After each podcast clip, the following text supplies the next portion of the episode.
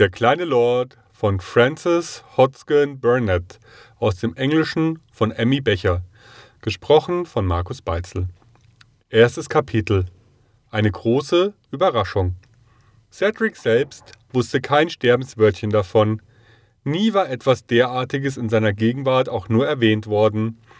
Dass sein Papa ein Engländer gewesen war, wusste er, weil seine Mama ihm das gesagt hatte, aber dann war dieser Papa gestorben als er noch ein ganz kleiner Junge gewesen ist, und ihm war von demselben nicht viel mehr in Erinnerung geblieben, als dass er eine hohe Gestalt und blaue Augen und einen langen, schönen Schnurrbart hatte, und dass es herrlich gewesen ist, auf seinen Schultern in der Stube herumzureiten. Nach des Vaters Tode hatte Cedric dann die Entdeckung gemacht, dass es am allerbesten sei, mit der Mama gar nicht von ihm zu sprechen. Als der Papa erkrankte, war Cedric fortgebracht worden, und als er wieder nach Hause kam, war alles vorüber gewesen, und sein Mütterchen, das auch eine schwere Krankheit durchgemacht hatte, fing eben wieder an, in ihrem Lehnstuhle am Fenster zu sitzen. Allein sie war bleich und mager, und all die lustigen Grübchen waren aus ihrem Gesichte verschwunden. Die Augen sahen so groß aus und so traurig, und ihr Kleid war ganz schwarz. Liebes, sagte Cedric. So hatte sein Papa sie immer genannt. Und der kleine Junge machte es ihm nach. Liebes, geht's Papa besser? Er fühlte, wie ihr Arm zitterte, wandte plötzlich sein lockiges Köpfchen und sah ihr ins Gesicht. Und als er sie so ansah, war es ihm, als ob er selbst bald zu weinen anfangen müsse. Liebes, fragte er noch einmal, ist Papa wohl? Dann gab ihm sein kleines, zärtliches Herz plötzlich ein, beide Ärmchen um den Hals der Mutter zu schlingen und sie wieder und wieder zu küssen und seine weiche, warme Wange fest an die ihrige zu schmiegen, und sie drückte ihr Gesicht an seine Schulter und hielt ihn umschlungen, als ob sie ihn nie mehr von sich lassen wollte, und weinte bitterlich.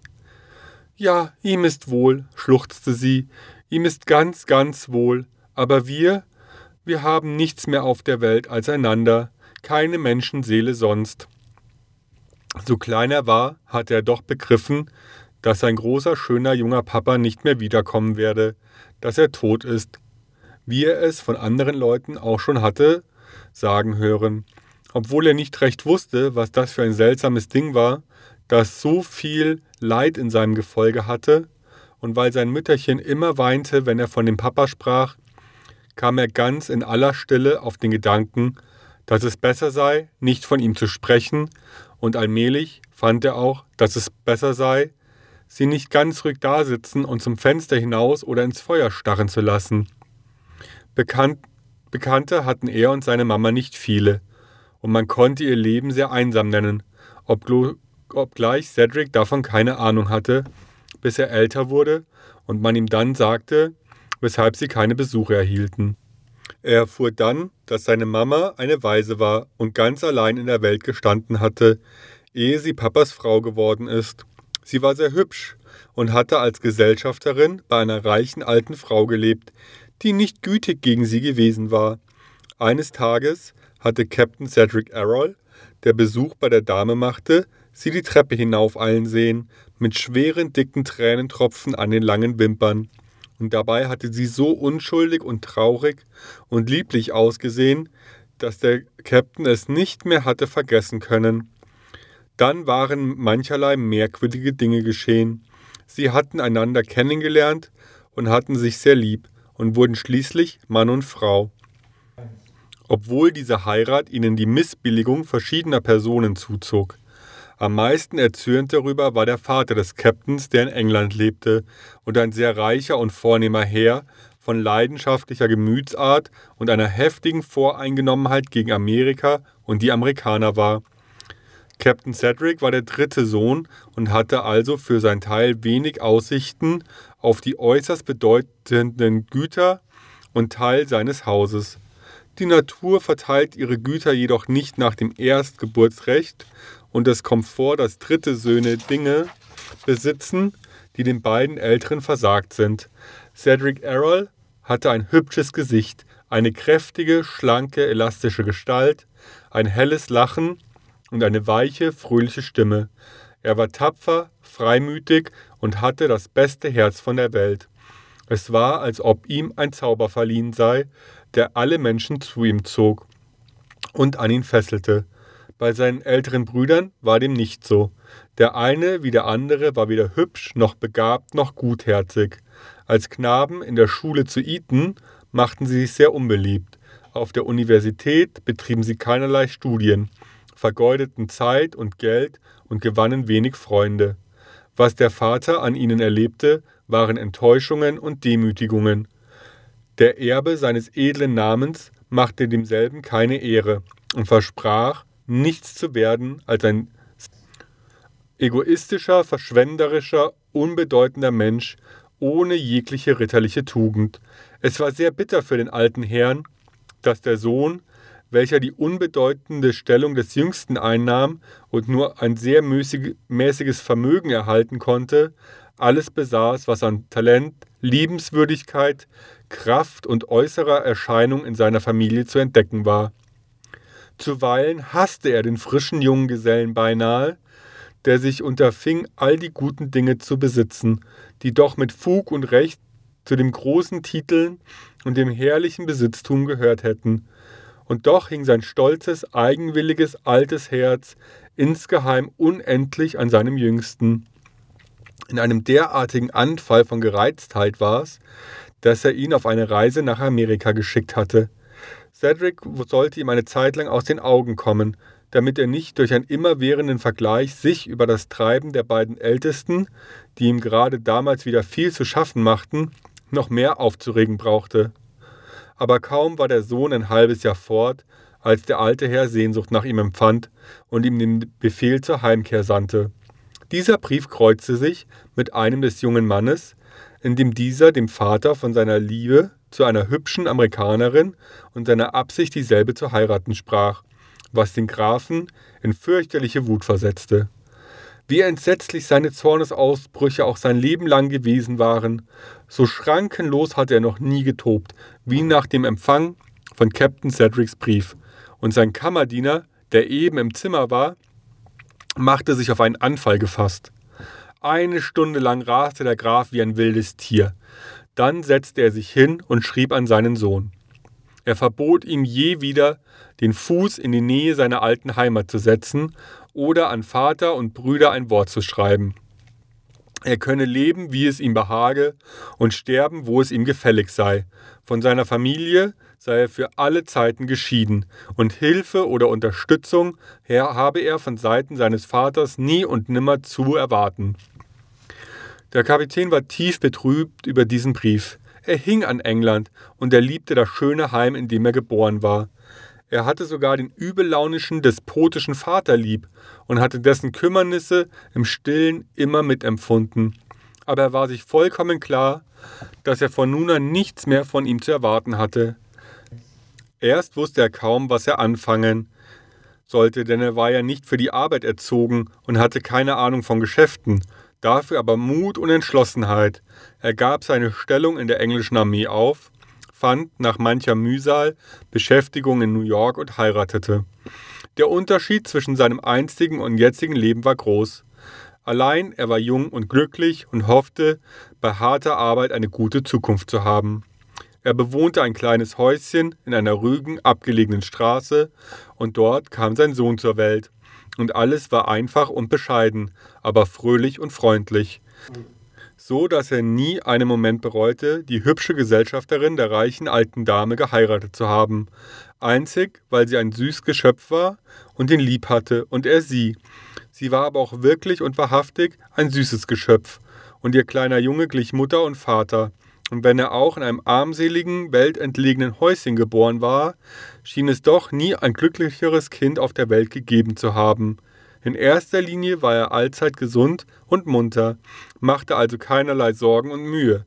Und, und dann hatte er so ein liebes, reines Gemüt und war so ein herziger kleiner Mensch, dass jedermann Freude an ihm haben musste, und zu dem allen war er so schön, dass man ihn immerfort anstaunen musste wie ein wunderbares Bild. Statt als ein kahlköpfiges Baby auf der Bildfläche zu erscheinen, hielt er seinen Einzug in die Welt mit einer Fülle weichen, seidigen Locken.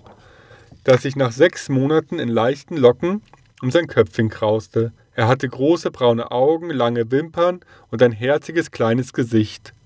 Ferner so kräftige Glieder, dass er mit neun Monaten plötzlich auf seinen kerzengeraden, strammen Beinchen zu laufen anfing. Und dabei war er ein so gesittetes Baby, dass es eine Lust war, seine Bekanntschaft zu machen. Er schien davon auszugehen, dass jeder Mensch sein Freund sei und sprach mit ihm, wenn er in seinem Kinderwagen auf der Straße war. So pflegte er den Unbekannten erst ganz ernsthaft aus seinen braunen Augen anzuschauen, worauf dann sofort ein sonniges Lächeln folgte. Daher kam es dann auch, dass in der ganzen Nachbarschaft keine Menschenseele war, nicht einmal der Spezereihändler an der Ecke, und der war anerkannt der gröbste Mensch unter Gottes Sonne, die nicht eine Freude daran gehabt hätten, ihn zu sehen und mit ihm zu sprechen. Und mit jedem Monat, den er älter wurde, ward er hübscher und lebendiger. Als er groß genug war, mit seiner Kinderfrau auszugehen, in einem kurzen weißen Höschen, mit einem großen weißen Hut auf dem lockigen Haar, erregte er allgemeines Aufsehen. Und die Wärterin hatte der Mama die längsten Geschichten zu erzählen, von Damen, die ihren Wagen hatten anhalten lassen und ausgestiegen waren, um mit ihm zu sprechen, und die ganz entzückt gewesen waren, als er in seiner harmlosen, unbefangenen Art mit ihnen geplaudert hatte, als ob er sie von jeher gekannt hätte. Diese seltsame, unbefangene Art und Weise, mit jedermann Freundschaft zu schließen, gab ihm einen ganz eigenartigen Reiz. Er war eine offene, rückhaltlos vertrauende Natur, und sein warmes kleines Herz wollte, dass es allen so wohl zumute sein sollte wie ihm selbst. Das war's, was ihn die Empfindungen derer, die um ihn waren, so merkwürdig schnell verstehen ließ. Vielleicht hatte sich dieser Zug auch mehr entwickelt, weil er immer mit Vater und Mutter lebte, die liebevoll, gütig und voll echter Herzensbildung waren. Nie hörte er zu Hause ein unhöfliches oder raues Wort. Von jeher wurde er mit Liebe und Zärtlichkeit behandelt und umgeben. Und so strömte sein Kinderherz auch von Liebe und Wärme für andere über.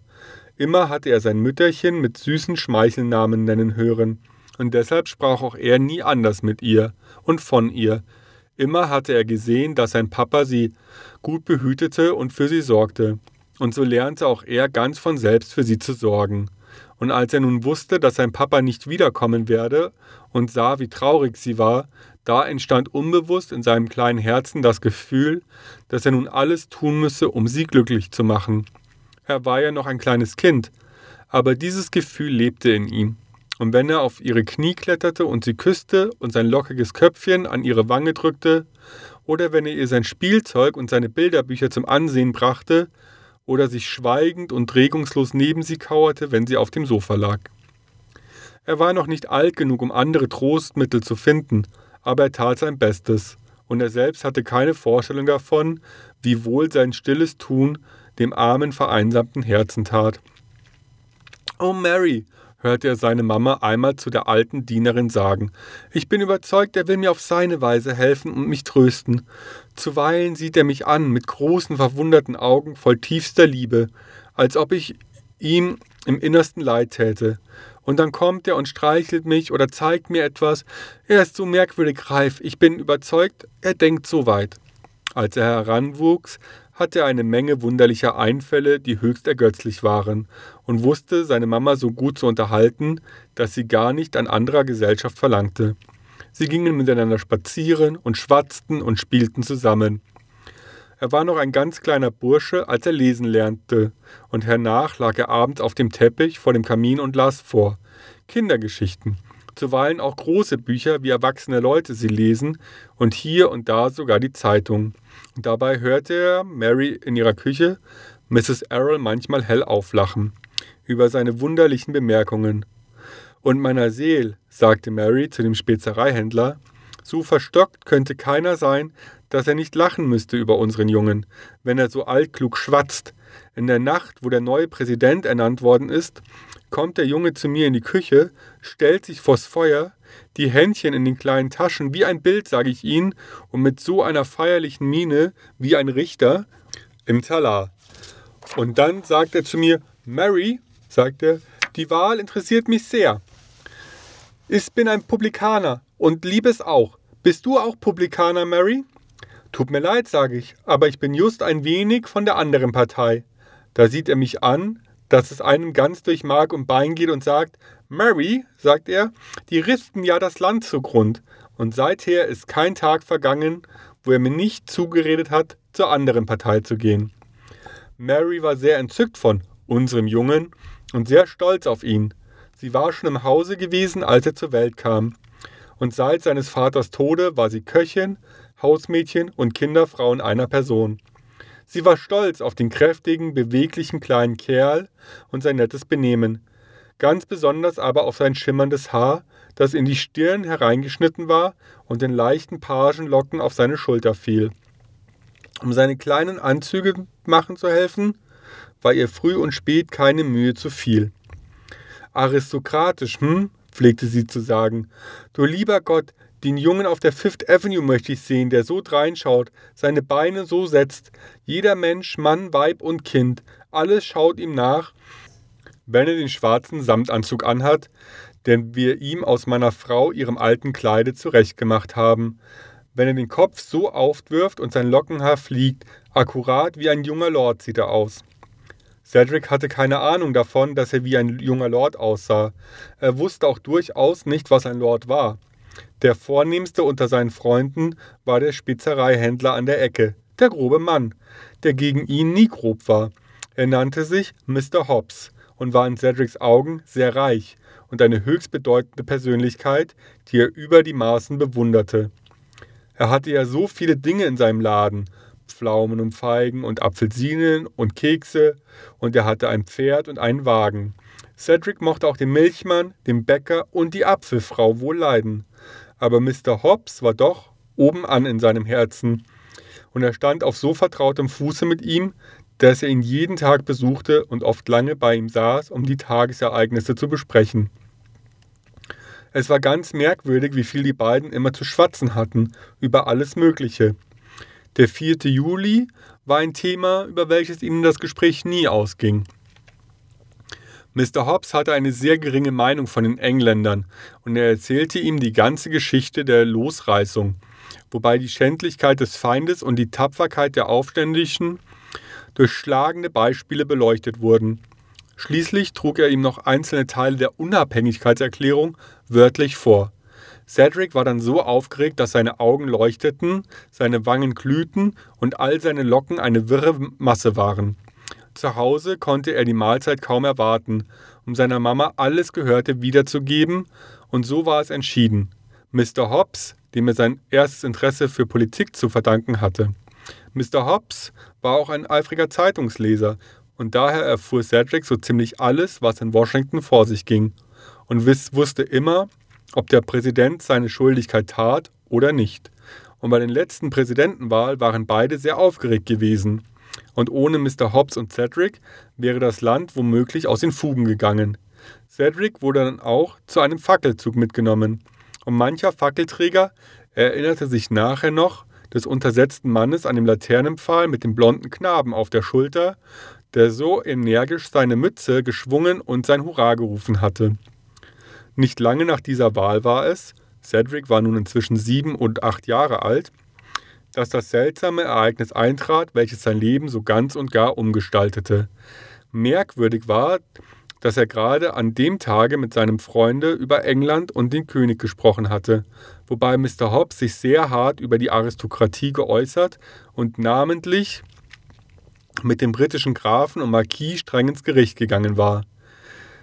Es war ein sehr heiterer Morgen und Cedric war, nachdem er mit ein paar Kameraden Soldat gespielt hatte, zu Mr. Hobbs gegangen, um sich auszuruhen, und hatte denselben in entrüsteter Betrachtung der London Illustrated News gefunden, die eine Hofzeremonie wiedergab.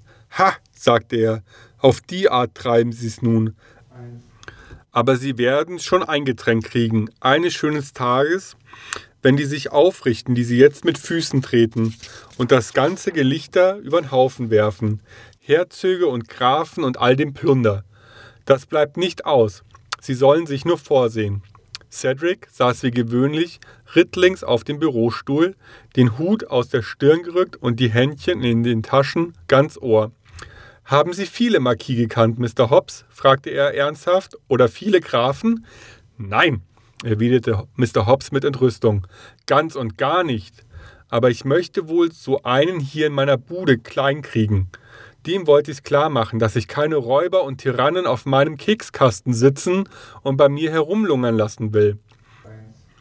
Dies Bewusstsein erhabenen Bürgerstolzes erfüllte ihn mit großer Befriedigung, und er wischte sich die Stirn mit einem siegreichen Herrscherblick auf seine Kisten.